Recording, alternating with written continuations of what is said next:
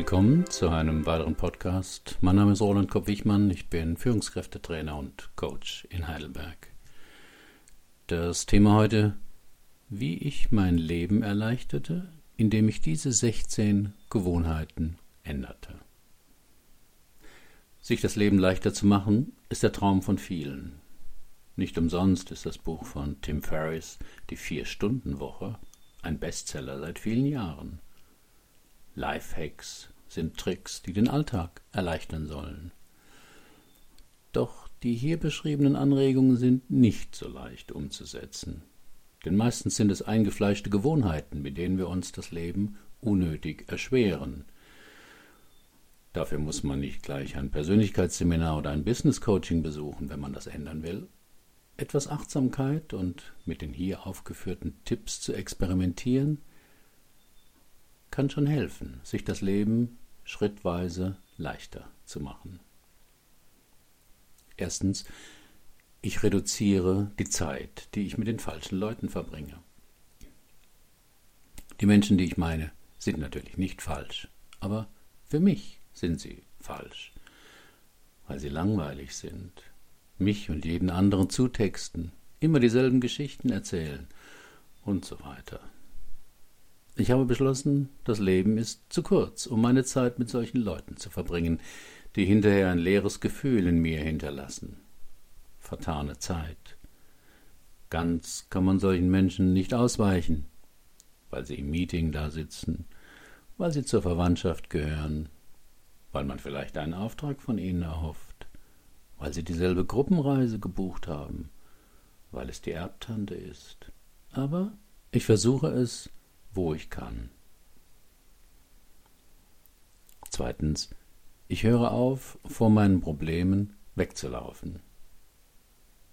Ich hasse Probleme, kann mich total aufregen, wenn etwas nicht klappt, egal ob es der PC ist oder der nicht eintreffende Handwerker oder mein Körper.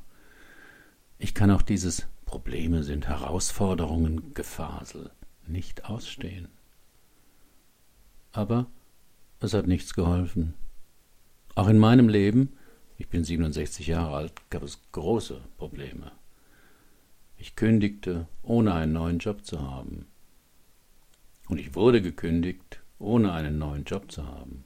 Krankheiten kamen, wirtschaftliche Sorgen, das ganz normale Leben eben. Vermutlich sind wir Menschen auch nicht dafür gemacht, Probleme zu haben.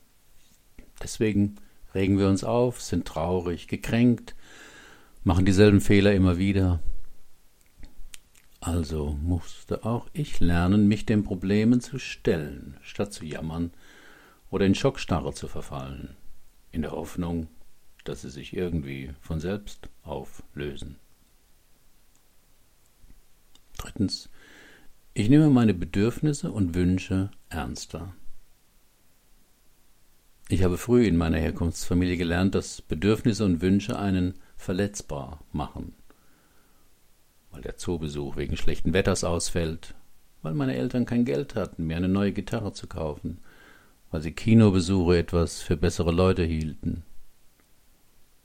So entwickelte ich eine funktionierende Strategie der Bedürfnislosigkeit. Wer sich nichts wünscht, ist auch nicht enttäuscht, wenn er es nicht bekommt vor allem wenn die Wunscherfüllung von anderen abhängt. Klappt hervorragend. Aber es macht einen auch einsam. Und vor allem, wenn man sich verliebt, ist es aus mit dieser Strategie. Und mit der Zeit lernte ich, dass Wünsche und Bedürfnisse ein ganz wesentlicher Teil des Lebens sind. Es ist zwar manchmal noch so ein Reflex in mir, wenn mich jemand fragte, ob ich dieses oder jenes gerne hätte, brauche ich nicht.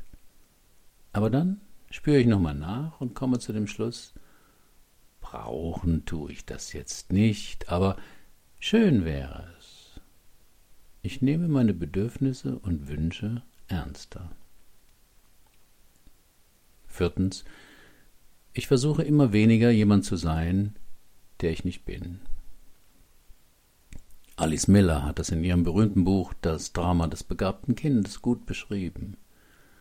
dass Kinder, die ja immer mit den Eltern kooperieren wollen, genau spüren, was die Eltern aufgrund eigener persönlicher Defizite brauchen und dann ein falsches Selbst entwickeln, um geliebt zu werden, um das Leben des anderen vermeintlich leichter zu machen, ihn zu retten versuchen. Als Erwachsener behält man diese Strategie. Gerade Menschen mit einem Mach's allen recht Antreiber bemühen sich da sehr. In der Fernsehserie Der Tatortreiniger kann man sehr gut sehen und sich darüber amüsieren. Was solche Menschen ja unbedingt vermeiden wollen, ist, egoistisch erscheinen zu wollen. Die kriegen dann sofort Schuldgefühle, wohingegen man sich viel besser fühlt, wenn man versucht, andere glücklich zu machen und es mehr oder weniger klappt. Aber natürlich muss man sich da ziemlich verbiegen, die eigenen Wünsche und Abneigungen möglichst komplett verdrängen oder verleugnen, damit sie einem nicht in die Quere kommen. Man versucht, jemand anders zu sein, als man ist. Wie gesagt, ich arbeite daran. Fünftens, ich lasse die Vergangenheit immer mehr los. Wenn Sie ein Buch lesen, ist Ihnen dieses Prinzip völlig einleuchtend. Sie können nicht das nächste Kapitel lesen, wenn Sie immer wieder das letzte Kapitel lesen. Logo. Aber in unserem realen Leben tun wir das manchmal. Erzählen ein Kapitel aus unserem vergangenen Leben als Begründung für das, was gerade passiert oder nicht passiert.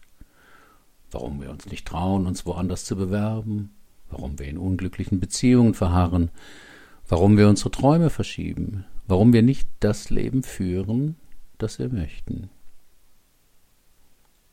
Die Vergangenheit loslassen ist aber nicht so einfach. Oft braucht man dazu ein gutes Persönlichkeitsseminar oder eine gute Therapie. Ich habe beides gemacht. Und es fällt mir immer schneller auf, wenn ich die Vergangenheit festhalte. Denn erst dann kann ich sie loslassen. Sechstens, ich traue mich, mehr Fehler zu machen.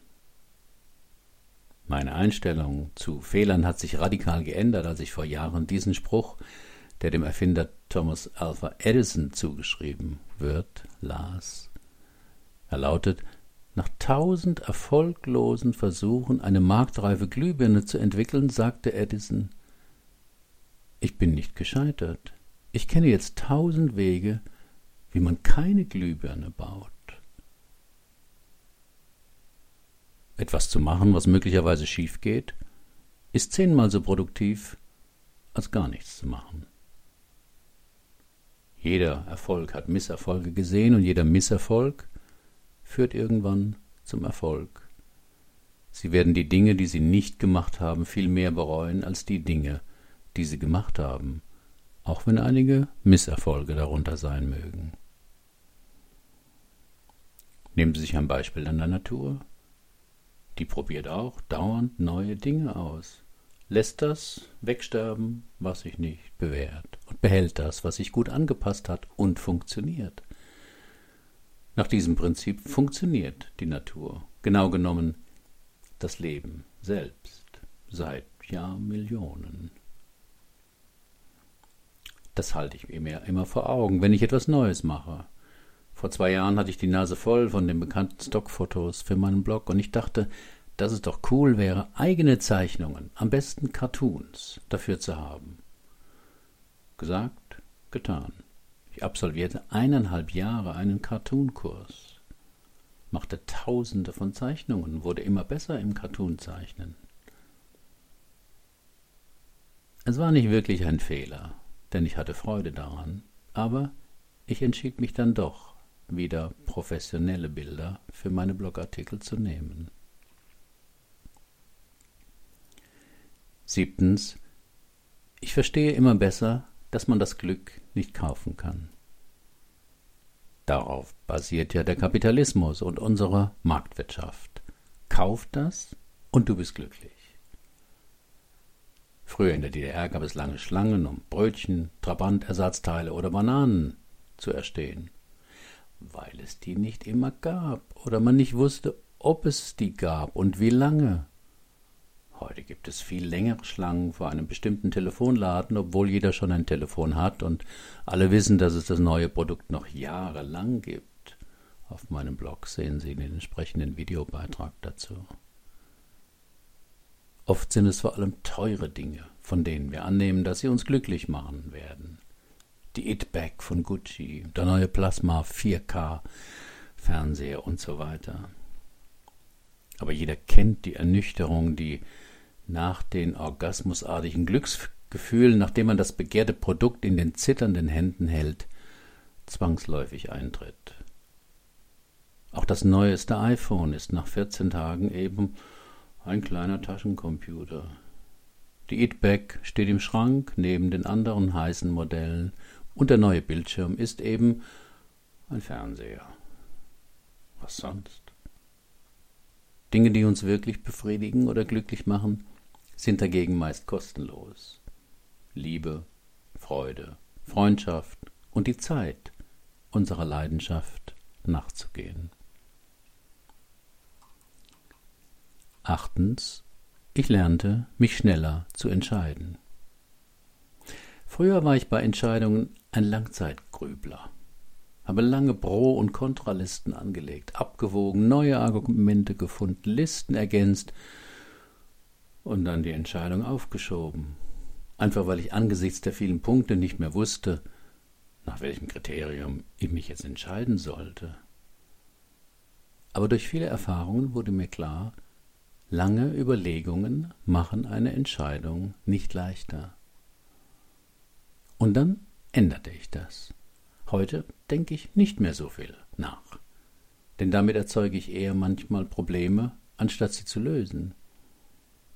Heute schätze ich Situationen kurz ein, spüre nach, was mir mein Bauchgefühl sagt und treffe meine Entscheidung.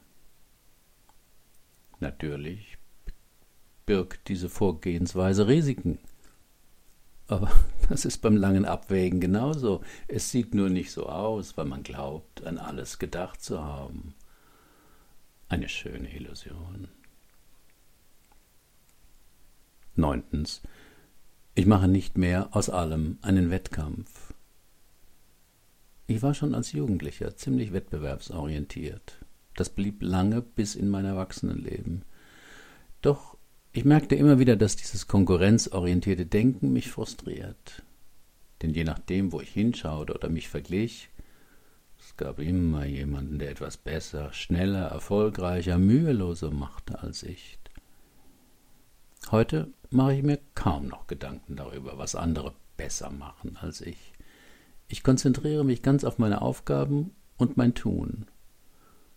Wenn mir gemessen an meinen vorherigen Ergebnissen etwas besser gelingt, freut mich das. Wenn nicht, auch okay. Ich habe auch aufgehört, andere zu beneiden. Denn bei Neid schaut man in die falsche Richtung. Stattdessen frage ich mich, was habe ich alles, was andere nicht haben? Und da kommt immer eine lange Liste zusammen. Zehntens, ich beschwere mich weniger und hadere seltener. Das Leben spielt einem manchmal übel mit. Ein blöder Unfall, jemand behandelt dich schlecht oder unfair. Das passierte mir genauso. Ich flog zum Beispiel zweimal aus einem Team raus, in dem ich mich sehr wohl fühlte. Der Grund, ich konnte meine Klappe nicht halten. In der Sache war ich zwar im Recht, hatte aber nicht berücksichtigt, dass man den Chef meistens nicht kritisieren sollte.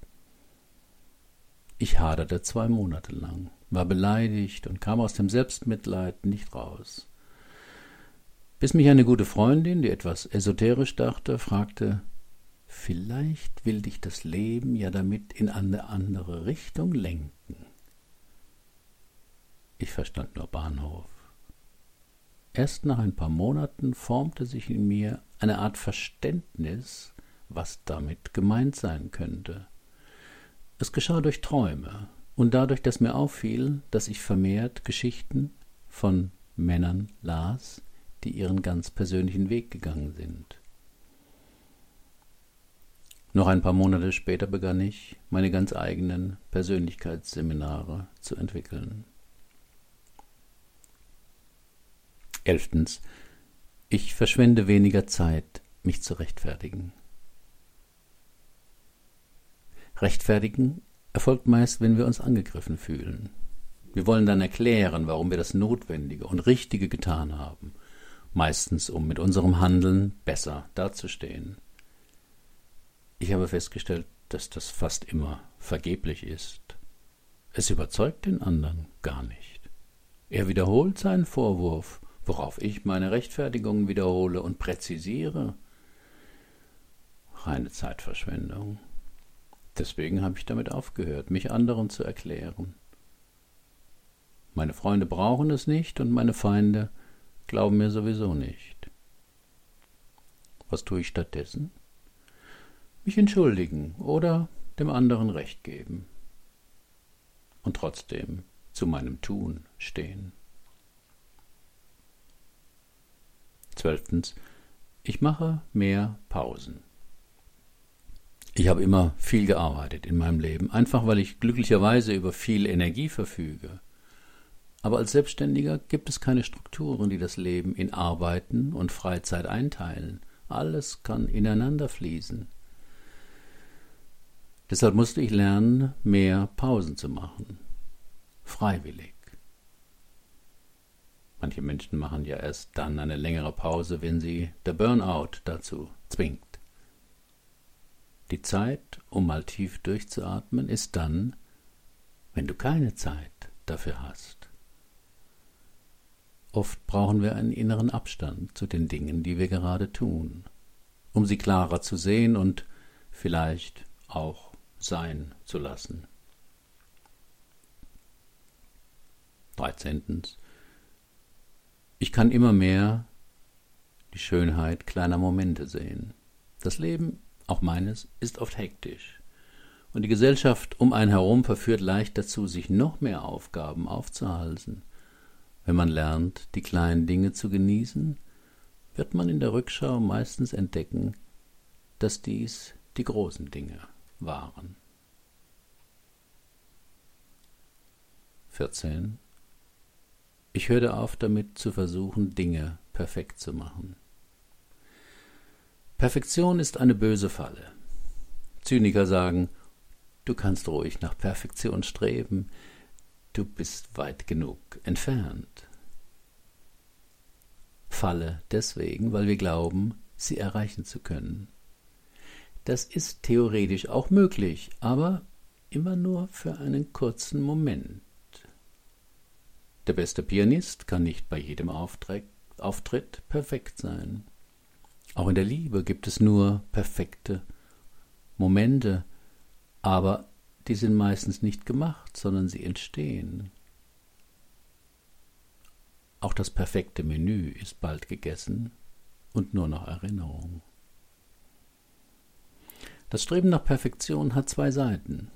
Eine narzisstische, mit der wir aus der Menge der Normalos mit unserer Leistung herausragen wollen, und eine ängstliche, bei der wir fürchten, für ein normales Ergebnis kritisiert, also letztlich nicht geliebt zu werden.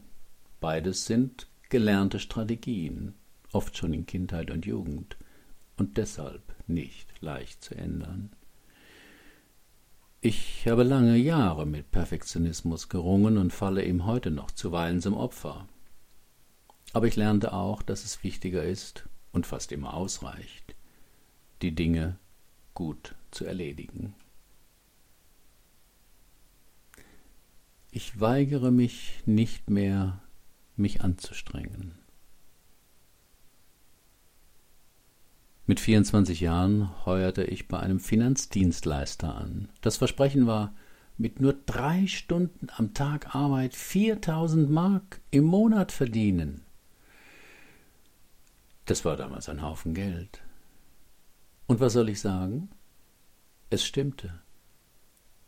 Bonnfinanz war damals der erste Allfinanzanbieter und brachte die fondgebundene Lebensversicherung raus. Ich habe zwei Kunden abends besucht und fast immer etwas abgeschlossen. Das goldene Zeitalter des Strukturbetriebs. Ich habe sie miterlebt, weil ich mich nicht anstrengen wollte wie mein Vater, der sich mühsam vom Reparaturannehmer bei VW zum Autoverkäufer hochgearbeitet hatte.